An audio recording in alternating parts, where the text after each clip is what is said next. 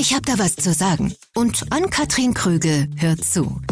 Das solltest du auch. Der Podcast über Unternehmerinnen aus der Region. Präsentiert von der Wirtschaftsförderung Kreis Recklinghausen. Hallo und herzlich willkommen zu Folge 3. Wenn ihr eine Frage habt, ein Problem, etwas braucht, wüsstet ihr dann sofort jemanden, den ihr dann fragen würdet? Jemand, der euch rund um den Job zum Beispiel Tipps geben kann. Jemand, der vielleicht schon mal die gleichen Erfahrungen gemacht hat, die ihr jetzt machen werdet. Mentoren sind ja das eine, die coachen, die schulen, die stehen mit Rat und manchmal auch tatsächlich mit Tat zur Seite. Das andere ist aber ein richtig gutes Netzwerk. Also Menschen aus der gleichen oder vielleicht auch mal einer anderen Branche, Menschen, mit denen man sich austauschen kann. Und ich glaube, dass ich es mindestens einmal in der Podcast-Folge, die ihr gleich hören werdet, gesagt habe. Netzwerk ist alles. Netzwerk ist alles, da stehe ich wirklich hinter. Netzwerken bietet, finde ich, gerade jungen Frauen die Möglichkeit, von der Hilfestellung anderer zu profitieren. Oftmals haben erfahrene Unternehmerinnen ja schon ein großes Netzwerk aufgebaut und verfügen über wirklich wertvolle Kontakte, die dann für den Erfolg einer neuen Geschäftsidee vielleicht zum Beispiel von entscheidender Bedeutung sein können. Und diese Unterstützung kann es ja in Form von Empfehlungen zum Beispiel geben. Kundenvermittlung vielleicht auch, Kooperationsmöglichkeiten mit anderen Unternehmerinnen, dass man mal schaut, wo hat man Anknüpfungspunkte und kann vielleicht zusammenarbeiten. Oder sogar, wenn es äh, ganz wichtig wird, Finanzierungsquellen. Also gibt es jemanden, der sagt, ich investiere in deine Idee, in dein Unternehmen. Das wäre ein großer Schritt nach vorne. Auch sehr wichtig, Sichtbarkeit erhöhen, denn gerade in männlich dominierten Branchen kann es ja für junge Frauen schwierig sein, Gehör zu finden, ernst genommen zu werden. Und indem sie sich dann in relevanten Netzwerken engagieren, können sie ihre Stimme durchaus erheben, ihre Expertise präsentieren und auf sich aufmerksam machen. Soll ich noch mehr Werbung fürs Netzwerken machen? Vielleicht merkt ihr, ich bin sehr, sehr begeistert. Ich möchte aber noch mehr darüber sprechen. Und dazu habe ich mir Bettina Will dazu geholt. Sie kommt aus Castrop-Rauxel, ist Ärztin, Chirurgin und Netzwerkerin. Denn gerade die Chirurgie ist noch ein sehr männerdominierter Beruf und die Chirurginnen unterstützen sich in ihrem Netzwerk deutschlandweit gegenseitig untereinander. Wie genau das abläuft und welche Vorteile jede einzelne Frau daraus zieht, das hat mir Bettina Will erzählt. Hier ist Ich hab da was zu sagen mit dem Oberthema Netzwerken. Viel Spaß euch. Ich habe eine kleine Entweder-Oder-Runde auch hier vorbereitet. Ich liebe es, es ist ein toller Gesprächseinstieg und ich bin immer sehr gespannt auf die Antworten. Manchmal konnte ich sie mir schon denken bei meinen Gesprächspartnerinnen. Jetzt weiß ich noch nicht. Wir gucken mal. Erste Entweder-Oder-Frage ist Ruhrpottliebe oder Landliebe? Wo fühlen Sie sich wohler? Beides. Geboren wo und Im Ruhrpott geboren, also ganz tief drin. Mhm. Also richtig Ruhrpottpflanze. Aber ich liebe auch das Landleben und Sie- die See. Sie leben jetzt in Castrop-Rauxel. Das Richtig. ist jetzt nicht tiefster Ruhrpott, aber auch nicht Land. Äh, Nee, genau, das hat den besonderen Charme. Man hat ein Stadtgefühl. Ich wohne auch tatsächlich so, dass ich zwischen Bahnhof, Rathaus und zwei Wäldern wohne. Also genau das habe, was ich mag. Optimal. Nachtdienst oder Tagesschicht? Tagesschicht. Das kam mit so, mit so einem Blick dabei, so um Gottes Willen Nachtdienst nicht. Also sind Sie Nein, gar keine aber- Nachteule? Nein, aber als Oberärztin hat man eine Rufbereitschaft.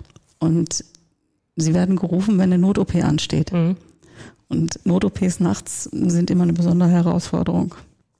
So, sowieso für, für den Menschen, den Operateur oder auch weil der Fall dann immer was Besonderes ist, wenn sowas nachts Alles. stattfindet? Es ist egal, ob das jetzt nun ein Durchbruch am Darm, ein Darmverschluss ist, eine hochakute Galle. Da ist ein Patient, der ist akut krank. Und sie kommen nachts natürlich nicht in der Topform ihres Nein. Lebens ins Krankenhaus, sondern weil sie, der sie braucht. Sie haben so einen Adrenalinkick, dass sie natürlich alles hinkriegen, was nötig ist. Aber danach wollen sie mir nicht auf Autobahn begegnen. Nee. Also die Topform kann man nachts einfach gar nicht erreichen, wenn man mitten aus dem Tiefschlaf gerissen wurde. Irgendwie. Das ist schon klar. Es gibt aber Leute, die finden irgendwie die Ruhe. Also ich habe ähm, von einigen gehört, dass sie die Ruhe dann sehr schön finden, die dann eigentlich herrscht, es sei denn, da kommt der Peak und dann geht's halt richtig los. Aber dieses normale Chaos im Tagesgeschäft war irgendwie nichts für die und die liebten den Nachtdienst mehr. Das haben sie aber als Oberarzt in der Chirurgie nicht. Sie haben eine ganz normale Regelarbeitszeiten, zumindest wenn sie nicht im universitären Bereich arbeiten. Sie haben ganz normale Arbeitszeiten. Sie sind halt von 7.30 Uhr bis 16 Uhr in meinem Fall in der Klinik. Und dann schließt sich der Rufbereitschaft an. Das ist ja immer noch zusätzlich. Wir kommen gleich noch ein bisschen im Detail auf das, was diese Arbeit eigentlich bedeutet. Ja, niedergelassene Praxis oder Klinik? Mag ich auch beides. Ich mache auch beides. Heißt genau? Weil Also ich- wenn ich jetzt von, von einer Oberärztin höre, denke ich jetzt, also ich habe jetzt gedacht, ja klar, Klinik, sie ist ja hier, wir treffen uns in der Klinik. Wird Ja. Aber auch da ist beides. Ähm, diese Klinik besitzt ein MVZ und da bin ich ebenfalls angestellte Ärztin. Mhm. Und äh, in diesem MVZ habe ich eine Sprechstunde. Die ist an zwei halben Tagen in der Woche und da bin ich dann genauso für meine Patienten in der Nachsorge da. Das hat den Charme, dass Patienten, die ich hier selber operiere habe, auch nachversorgen kann oder auch eine Indikation selber stellen kann. Also so eine rundum sorglos Paketgeschichte. Ja. Wir müssen vielleicht an der Stelle einmal schon mal vorgreifen, in welchem Krankenhaus wir überhaupt sind, und zwar im St. Marienhospital in Lüdinghausen. Und äh, da, ich habe gerade gesagt, als wir im Aufzustand hier hochgefahren sind, ich war noch nie vorher in Lüdinghausen. Ich habe das Gefühl, das ist hier sehr ländlich, sehr entspannt. Ist das so? Meine romantisierte Vorstellung war direkt, wir sind auch in so einer Landklinik hier. Das trifft durchaus zu. Das ist eine sehr familiäre Klinik, wo Menschen wirklich noch sehr, sehr herzlich miteinander umgehen. Also schon ein bisschen anders als die Großstadt. Mhm. Mm, die Mitarbeiter kennen sich untereinander, man hört sich anders zu. Man geht sehr, sehr nett miteinander um. Als ich hier angefangen habe, vor einem halben Jahr jetzt knapp, habe ich gesagt, das ist nicht das erste Krankenhaus, in dem ich angefangen habe, aber ich bin noch nie so nett willkommen geheißen worden wie hier. Und das kann man letztendlich ja dann auch an die Patienten weitergeben. Ja. Optimal. Innere Medizin oder Chirurgie? Chirurgie. Ja, ich sitze mit einer Chirurgin zusammen, das ist jetzt schon ein paar Mal rausgekommen. Aber das war, äh, weil ich im, im Intro noch nicht ganz verraten habe, mit wem ich hier spreche, so ein bisschen der Hint. Innere Medizin einfach gar kein Interesse oder Chirurgie war schon immer ein, ein Herzenswunsch, in die Richtung zu gehen oder hat es sich einfach ergeben? Nee, ich wollte immer Chirurgin sein. Es war nicht unbedingt die Viszeralchirurgie am Anfang, sondern ich wusste hauptsächlich operativ tätig sein. Ob das jetzt so ein Gyn gewesen wäre oder ein anderer Teilbereich, war mir am Anfang noch nicht klar. Mhm. Das hat sich dann erst im Laufe der Zeit herausgestellt, dass dies die Viszeralchirurgie ist, die ich gerne machen möchte. Und die innere Medizin ist es nicht, weil Chirurgie ist so schön handfest. Man tut was und man hat jemandem geholfen. Ja, und im Idealfall ist er gesund. Man sieht sofort einen Effekt, kann man das so Man hat sofort das Ergebnis, genau. Einzelkämpferin oder Teamworkerin? Teamworkerin. Hat man gerade schon so ein bisschen rausgehört, als wir über die Stimmung hier im Krankenhaus gesprochen haben. Äh, da kommen wir auch in dieser Folge noch drauf zu sprechen. So, jetzt haben wir schon gehört, Sie sind Oberärztin, Sie sind Fachärztin für Chirurgie und Viszeralchirurgie. Und vielleicht müssen wir da einmal klären, die Begrifflichkeiten, was macht eigentlich eine Chirurgin und was eine, macht eine Viszeralchirurgin? Was ist der Unterschied und was macht man da eigentlich? Also ich bin deswegen Fachärztin für Chirurgie, weil ich schon so alt bin, dass es damals ähm, die Viszeralchirurgie ein spezieller Teil der Chirurgie war. Als ich angefangen habe, hat man in der Facharztausbildung sowohl Unfallchirurgie als auch die Viszeralchirurgie, das ist die Eingeweidechirurgie, als eben halt auch Teil der Gefäßchirurgie gemacht. Das hat sich nach einer Reform aufgeteilt. Jetzt gibt es eben halt direkt die Weiterbildung in diesen speziellen Anteilen oder aber auch als Allgemeinchirurg. Und in meinem Fall ist es so, dass ich nicht nur dann jetzt die Viszeralchirurgie, sondern auch noch die spezielle Viszeralchirurgie gemacht habe, also nochmal einen Topf drauf. Was genau machen Sie? Was behandeln Sie? Wem helfen Sie? Also wenn Sie äh, eine Blinddarmentzündung haben, dann sind Sie bei uns richtig die akute Galle, der Darmkrebs, der Bauchspeicheldrüsenkrebs. All diese Dinge gehören in die Viszeralchirurgie, die Schilddrüsenoperation, die Nebennieren, die ganzen endokrinen Organe. Das gehört alles in unseren Fachbereich. Der ganze Bereich Chirurgie, wenn man das mal so platt hört, ist ja oft das die Leute fürs Grobe. Da, wo was durchgebrochen ist, da, wo was weg muss, das sind Chirurgen eigentlich. Und da wird es dann so ein bisschen feiner. Kann man sich das so vorstellen? Ja, da geht es auch um durchaus feine Strukturen. Da geht es auch um die Darstellung von Nerven. Und es ist auch, die Viszeralchirurgie ist, glaube ich, mit der unblutigste Teil der Chirurgie. Das wäre für mich dann eher interessant. Ich stand mal mit in einem OP, da wurde es ein bisschen blutiger. Bei Ihnen gucke ich vielleicht mal zu. Irgendwann. Ähm, wie sind Sie überhaupt zur Medizin gekommen? Als ich fünf Jahre alt war, bin ich von meiner Grundschullehrerin gefragt worden, was ich mal werden will. Und ich habe damals original gesagt, ich werde mal was Besseres als Sie, ich werde Ärztin. Hoppala.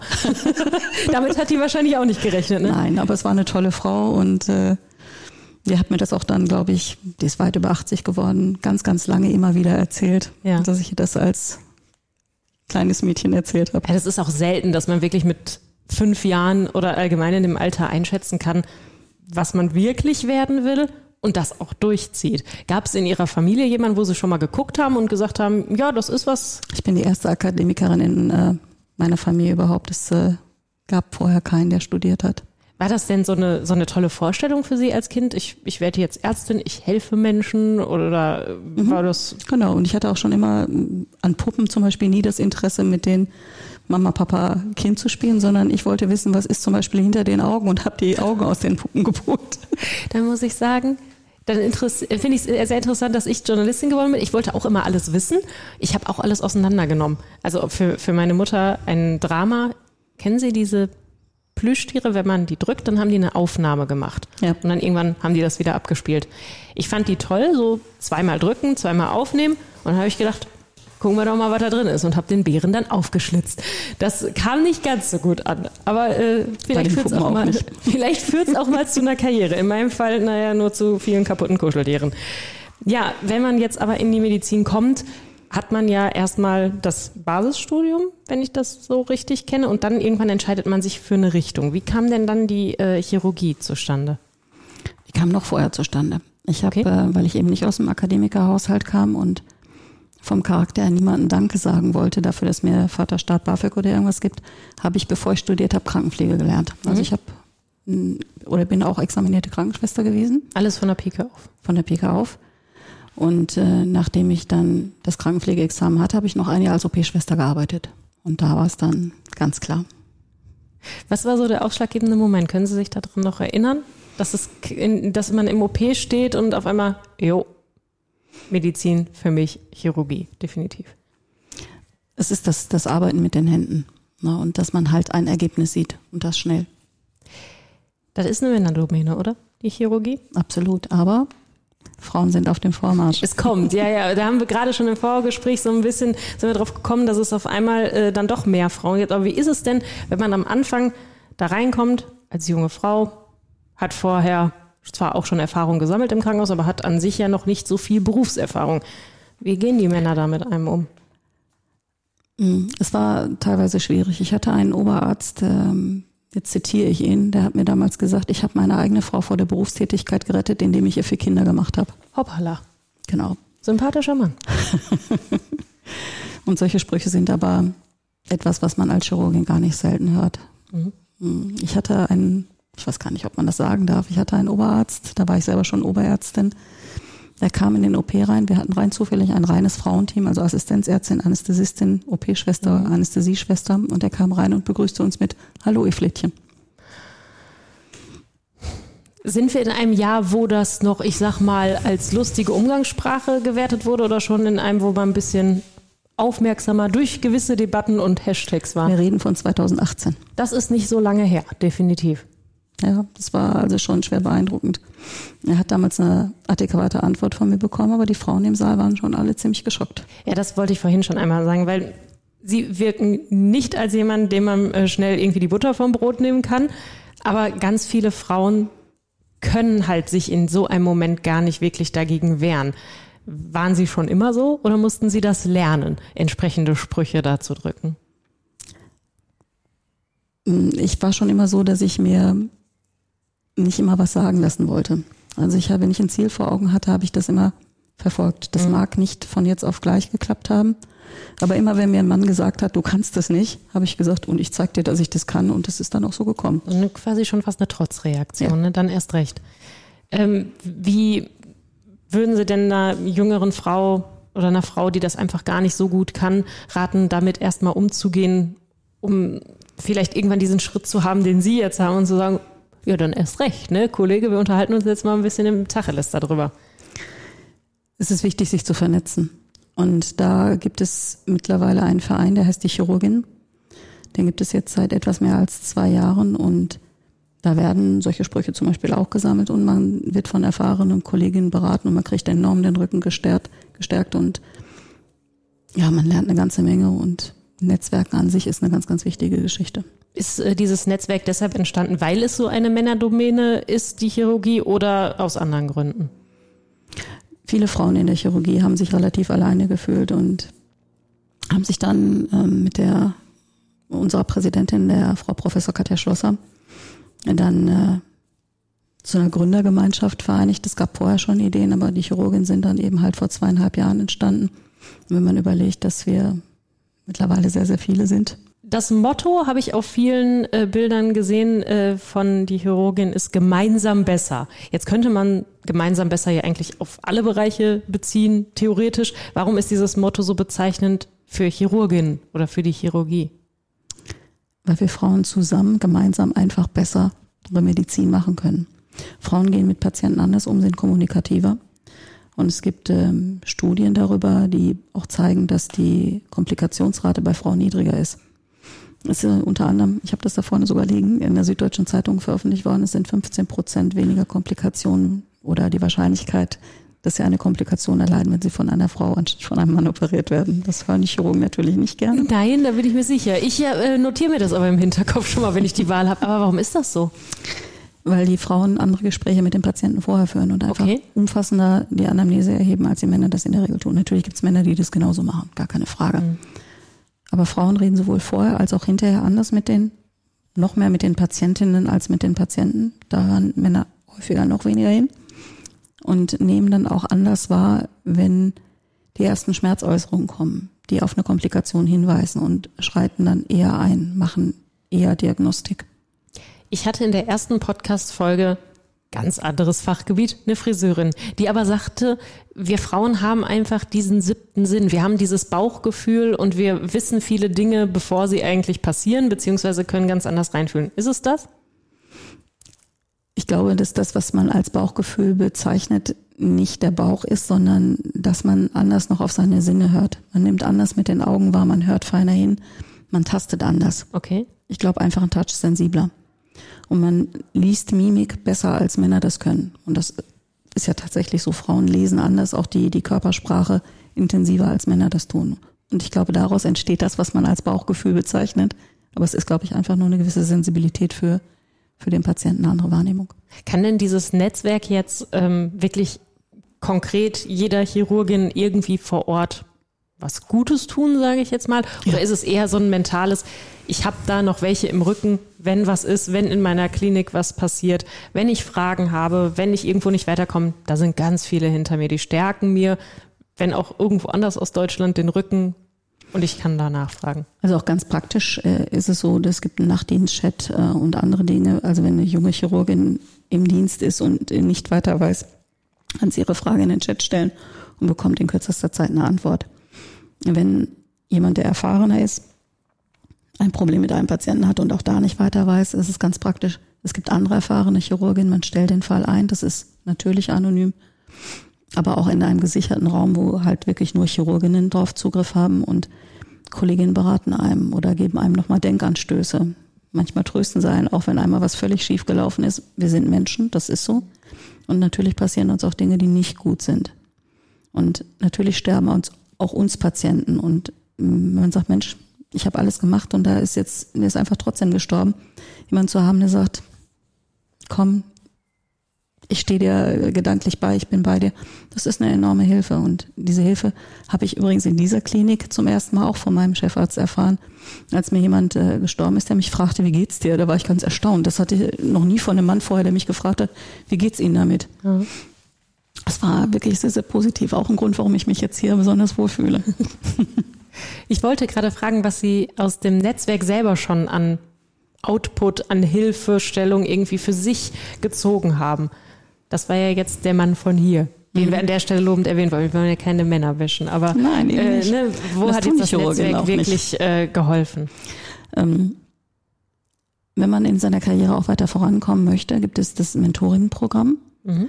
Und das nutze ich äh, insofern, als das mir natürlich auch was bringt, wenn ich jungen Chirurginnen helfe. Und die berate ich. habe auch eine Menti, mit der ich dann halt äh, regelmäßig telefonischen oder auch WhatsApp-Kontakt habe. Leider haben wir uns noch nie live gesehen und die, wenn es äh, die Situation erfordert, mich einfach kontaktieren kann und der ich beratend helfe.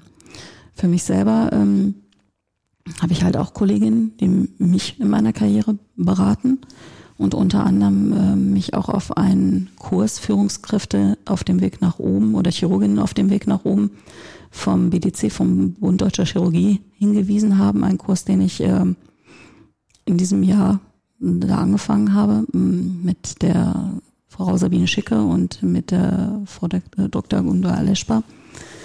Und die einem bei der Karriereplanung nicht nur helfen, sondern auch seine eigenen Ziele zu formulieren, wo möchte ich vielleicht noch hin oder eben halt auch, ähm, wie man seine Kommunikation verbessert, wie man Eigenwerbung macht und viele andere dieser Dinge. Ja, das sind so die Sachen, die man sonst vielleicht mit sich selber sehr viel ausmacht, weil woanders eventuell nicht die richtigen Personen sitzen oder eine Konkurrenz vielleicht da ist. Und das herrscht da gar nicht. Also da ist ein tolles Miteinander. Es ist wirklich ein tolles Miteinander. Nee, es sind wirklich Kolleginnen, die einen stützen. Es geht nicht darum, besser, schöner, schneller weiter zu sein, sondern man hilft sich tatsächlich. Ich habe mal irgendwo den Spruch, aber eher so aus dem Wirtschaftsbereich gehört, Netzwerken ist eigentlich alles. Also sagen gerade Unternehmer, glaube ich, sehr gerne. Ist das ja. etwas, was Sie auch so unterschreiben würden? Ich habe das erst nicht vermutet, aber das ist das, was die chirurgischen Männer schon lange Zeit gemacht haben, das Netzwerken und das einem auch enorm in der Karriere voranbringt. Das hat, es gehörte zu den Teilen, die Frauen bislang nicht so gemacht haben und was sich mit den Chirurginnen definitiv geändert hat. Das machen nicht nur chirurgische Männer schon seit Jahren so, das machen in vielen Berufsgruppen und ich kriege das so ein bisschen dann aus dem Unternehmerkreis mit. Das, das war so ein bisschen auch ein Grund, diesen Podcast zu machen. Ich glaube, in meinem Ursprungskonzept, als ich äh, das alles niedergeschrieben habe, was ich wollte, habe ich gesagt, ich bin seit 2017 bei Unternehmertreffen ja, da waren auch schon mal Frauen. Aber beim ersten Mal bin ich dann doch deutlich als jüngere Frau rausgestochen, die dann da in dem Trupp der Jungs stand, die sie schon irgendwo anders her kannte. Und erst jetzt so nach und nach kommen auch andere jüngere, jüngere Frauen mit da rein, die das jetzt irgendwie erst lernen mussten. Sind wir jetzt erst in einer Zeit, wo es normaler wird, dass Frauen sich äh, vernetzen, obwohl wir ja eigentlich, ich sag mal, so kommunikativ bedingt jetzt nicht die Letzten wären, die sich zusammenschließen. Frauen haben sich schon immer vernetzt, aber nicht im beruflichen Leben. Welche junge Mutter hat nicht ihre, ähm, neben ihrer Krippe vielleicht noch den Plan B, C, wo sie ihre Kinder unterbringen ja. kann und viele andere Dinge. Frauen vernetzen sich schon, aber leider nicht im Beruf. So in der Nachbarschaft funktioniert das genau. meistens auch ganz gut, ne? Ja. Ähm, wenn wir jetzt das übertragen, was Sie in Ihrem Netzwerk mit, mit den Chirurgen tun, mal auf andere Berufsgruppen, auf andere Unternehmerinnen, auf andere Frauen, was könnten die sich von Ihrem Netzwerk abschauen? Also was kann ich jetzt für mich vielleicht rausziehen, wenn ich sage, ja, ich bin in der und der Branche tätig? Das gegenseitige Fördern, der gegenseitige Respekt und das Zuhören.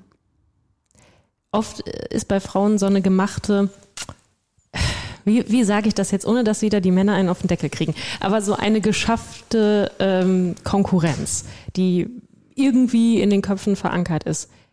Ich habe nicht das Gefühl, dass es bei Ihnen der Fall ist im Netzwerk. So gar nicht. Überhaupt nicht. Wie kriegt man das denn weg? Also dieses, ich muss dann mich doch irgendwie beweisen oder besser sein als die andere. Irgendwie hatte sich das nie ergeben, dass man das Gefühl hatte, man muss besser sein. Es war tatsächlich immer und von Anfang an ein gegenseitiges Fördern und Respektieren der mhm.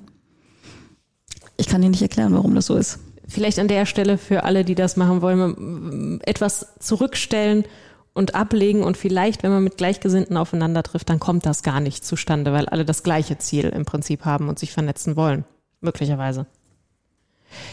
How to Netzwerken. Ja, habe ich mir hier aufgeschrieben, weil ich dann mich gefragt habe, für Sie ist das jetzt ganz normal. Für mich ist es auch normal. Ich habe gerade gesagt, seit 2017 gehe ich zu solchen Treffen hin. Ob das erst mit nur Männern waren, jetzt mit immer mehr Frauen. Ich habe irgendwie so äh, verschiedene Kontakte, die ich immer wieder anzapfe, wenn ich eine Frage habe. Aber jetzt möchte ich gerne mal Ihr Tipp.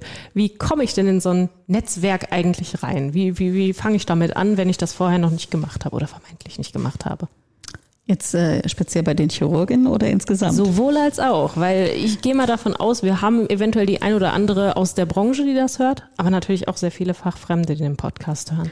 Also bei den Chirurginnen ist es wirklich einfach. Man geht einfach ins Internet und äh, lädt sich das Anmeldeform und man wird kontaktiert. Mhm. Ich war direkt am Anfang äh, nicht auf diesem Forum, was wir nutzen, wo wir uns austauschen auf Silo, ähm, sondern hatte erst gedacht, naja, melde sich erstmal an. Aber man muss sagen, interessanterweise waren die Chirurginnen an mir interessiert und haben mir mehrfach WhatsApp-Nachrichten geschrieben. Da habe ich gesagt, ach komm, melde dich auch auf Silo an. Und da ging es dann tatsächlich richtig, richtig los mit der Kommunikation miteinander. Dann ist man irgendwann mittendrin. Dann ist man mittendrin.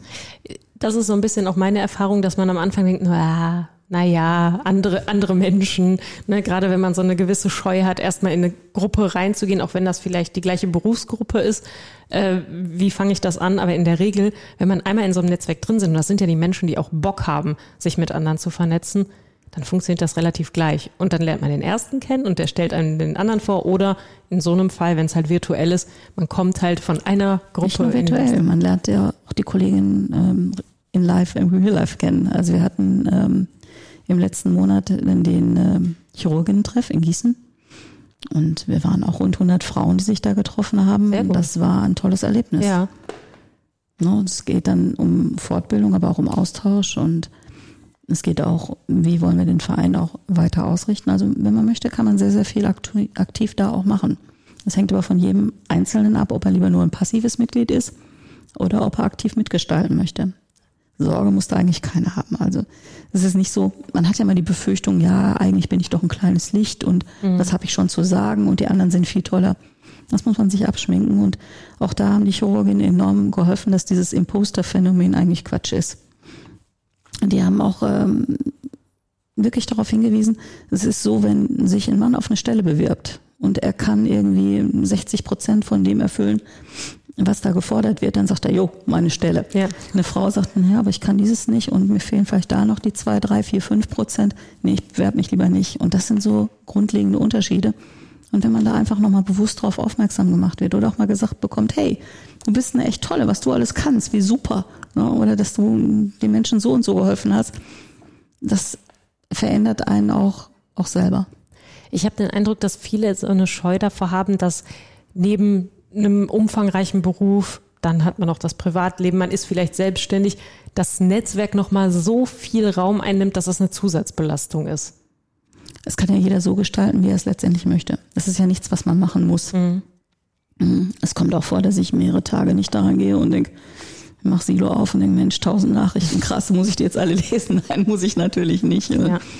Aber es gibt sicherlich immer gezielt Menschen, mit denen ich auch persönlich gerne kommuniziere, die ich dann eben halt entweder bei den ähm, Chirurgen-Jahrestreffen oder eben halt auch bei den, ähm, eben halt bei den Chirurginnen auf dem Weg nach oben getroffen und kennen und auch sehr schätzen gelernt habe. Also ist jetzt so ein Netzwerk nicht unbedingt eine Verpflichtung, sondern eine Option. Es ist ein Angebot. Hm?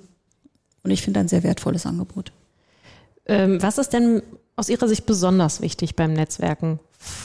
Aus mir heraus jetzt was muss ich, muss ich geben oder was kann ich geben? Wir haben ja gerade gemerkt, das ist keine Pflicht so richtig. Nee, man muss, müssen muss man ja, gar nichts. Ja. Aber wenn man sich einbringen möchte, dass man wirklich man selber ist und nicht meint, jemanden darstellen zu müssen, der man eben nicht ist. Also das sagt, was man denkt und nicht äh, ein auf Liebkind vielleicht in der einen Situation macht oder wie auch immer. Einfach wirklich echt sein. Kann das äh, auch in gemischten Netzwerken funktionieren? Ja, wahrscheinlich eher nicht. Mhm. Also Frauen nehmen sich doch eher zurück, wenn, wenn ein Netzwerk gemischt wird. Auch dieser Führungskräftekurs, in, in Berlin, der in Berlin stattfindet, ist bewusst nur für Frauen gehalten, weil Frauen schon nicht mehr so offen kommunizieren, wenn Männer dabei sind. Die werden sich in der Regel nicht so öffnen. Mhm. Welchen Vorteil kann ich mir mit einem Netzwerk wie die Chirurgin schaffen? Welchen Vorteil kann ich mir mit generellen Netzwerken schaffen? Gucken wir erstmal auf das Netzwerk, in dem Sie drin sind. Was sind da die konkreten Vorteile, wenn man die so mal nur punktuieren würde? Es ist eine persönliche Entwicklung. Es ist eine berufliche Entwicklung mit Ratschlägen, mit Fortbildung. Es ist aber auch eine ganz praktische äh, Geschichte. Angenommen, ich hätte hier einen Patienten, der etwas operiert bekommen müsste, was wir hier im Haus nicht vorhalten. Und sie fangen dann an zu telefonieren und die ganzen umliegenden Kliniken haben kein Intensivbett. Dann habe ich das schon verschiedentlich gesehen, dass eine Kollegin einfach in den Chat reinschreibt, ich brauche für meinen Patient XYZ ein Intensivbett. Und es kann ihnen passieren, dass sie dann innerhalb einer halben Stunde eine Kollegin aus Köln schreibt, schick ihn zu mir, mhm. äh, ich mach dir das. Das ist so dieser, äh, ich sag mal, kurze Dienstweg. Ne? Ja. Also ich frage jemanden, das ist genau das, was man auf jede Branche beziehen kann, also wenn ich mir jetzt überlege, ich hab, brauche irgendwo bei mir lokal eine Hilfe, Auto muss in die Werkstatt. Ich selber keine Ahnung von Autos. Ich weiß jetzt nicht, wo ich hin muss. Ich guck mal, wer ist denn in meinem Netzwerk? Wer hat irgendwie was im Bereich Kfz, Werkstatt, Autohaus, also Autohändler, Händlerin irgendwie zu tun? Und dann kommt man halt irgendwie weiter. Also dieses, ja, ich habe in meinem Telefonbuch quasi die ganze Welt, die ich brauche, um weiterzukommen, oder? Genau so ist es. Und bei den Chirurgen sind es eben halt nicht nur die Viszeralchirurgen, sondern es sind ja genauso Unfallchirurgen, Gefäßchirurgin, Herz-Thorax-Chirurgin, Gynäkologin, Augenärztin, Urologin, die sind alle Mitglied. Ja. Und das heißt, egal in welchen Bereich ich reingehe, ich habe immer jemanden, den ich als Ansprechpartner habe. Das kann man auch sehr gut auf alle anderen Bereiche beziehen, dass man sich da einfach so ein ja, weiß nicht, wie, wie so ein eigenes äh, Adressbuch Richtig. mit verschiedenen Kategorien. Wenn ich gerade was brauche, blätter ich durch und ich finde jemanden. Das ist so persönlich mein Vorteil, den ich bei Netzwerken sehe. Wenn ich jemanden brauche, ich kenne schon jemanden äh, oder jemand, den ich kenne, der kennt wen anders. Was ist für Sie persönlich das Wichtigste am Netzwerk? Es bietet die Möglichkeit, die eigene Karriere voranzubringen und zu planen. Ja, definitiv. Man lernt immer irgendwen Neues auch kennen. Der hat dann, der sucht jemanden, der was braucht und eventuell ergeben sich dann da komplett neue Chancen. Und gerade glaube ich, wenn Frauen beteiligt sind, sind die sehr viel wohlwollender mit äh, Chancen und Möglichkeiten. Habe ich das Gefühl. Ich habe vorhin noch mit einer Frau gesprochen, meine Friseurin an der Stelle. Wir haben ein, äh, ein, eine, eine sehr lange äh, äh, Diskussion darüber geführt, an welchen Stellen sage ich, ist es vielleicht zu viel, was ich mir aufbürde. Wir sind beide halt im selbstständigen Bereich tätig. Und an welchem Punkt ähm, muss ich auch wirklich Nein sagen, weil es einfach nicht geht, ohne mir negativ über die Konsequenzen bewusst zu werden. Und wie kommuniziere ich das eigentlich nach außen? Und dieser Austausch mit den Erfahrungen, die die andere hatte, das war so schön. Sie sagte hinterher, ich finde das toll, dass wir uns da austauschen können. Weil viele Menschen, die branchenfremd sind, die solche Erfahrungen nie gemacht haben, die können das eigentlich gar nicht einschätzen, was so jemand aus dem Netzwerk einem wirklich wiedergeben kann, oder? Absolut. Dann kommen Aber wir auch im privaten Leben. Ne?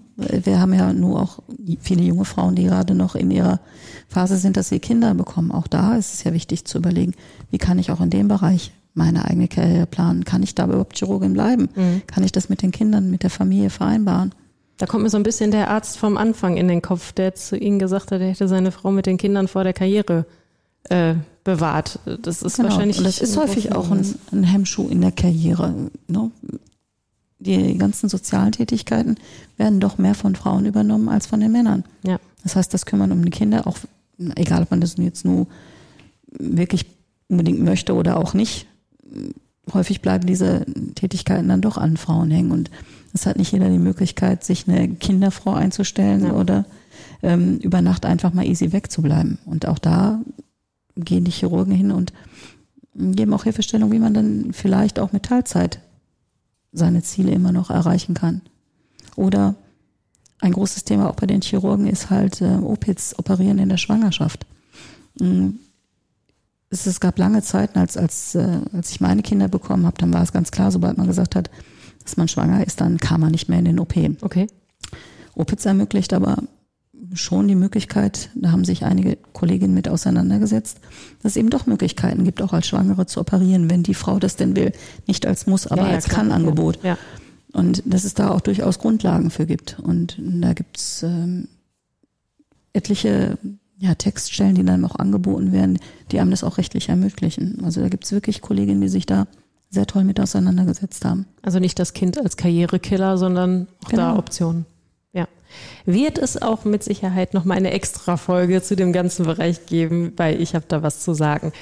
Damit möchte ich in die Abschlussrunde starten. Vier Fragen, die ich jeder Frau stelle, damit wir hinterher so einen kleinen Überblick haben und vielleicht ein Best-of für uns daraus ziehen können. Davon ist Frage Nummer eins. Welche Frau hat Sie inspiriert? Als ich darüber nachgedacht jetzt habe, muss man sagen, erst habe ich gedacht, keine, mhm. weil es so richtige Role Models in der Chirurgie früher nicht gab. Ja.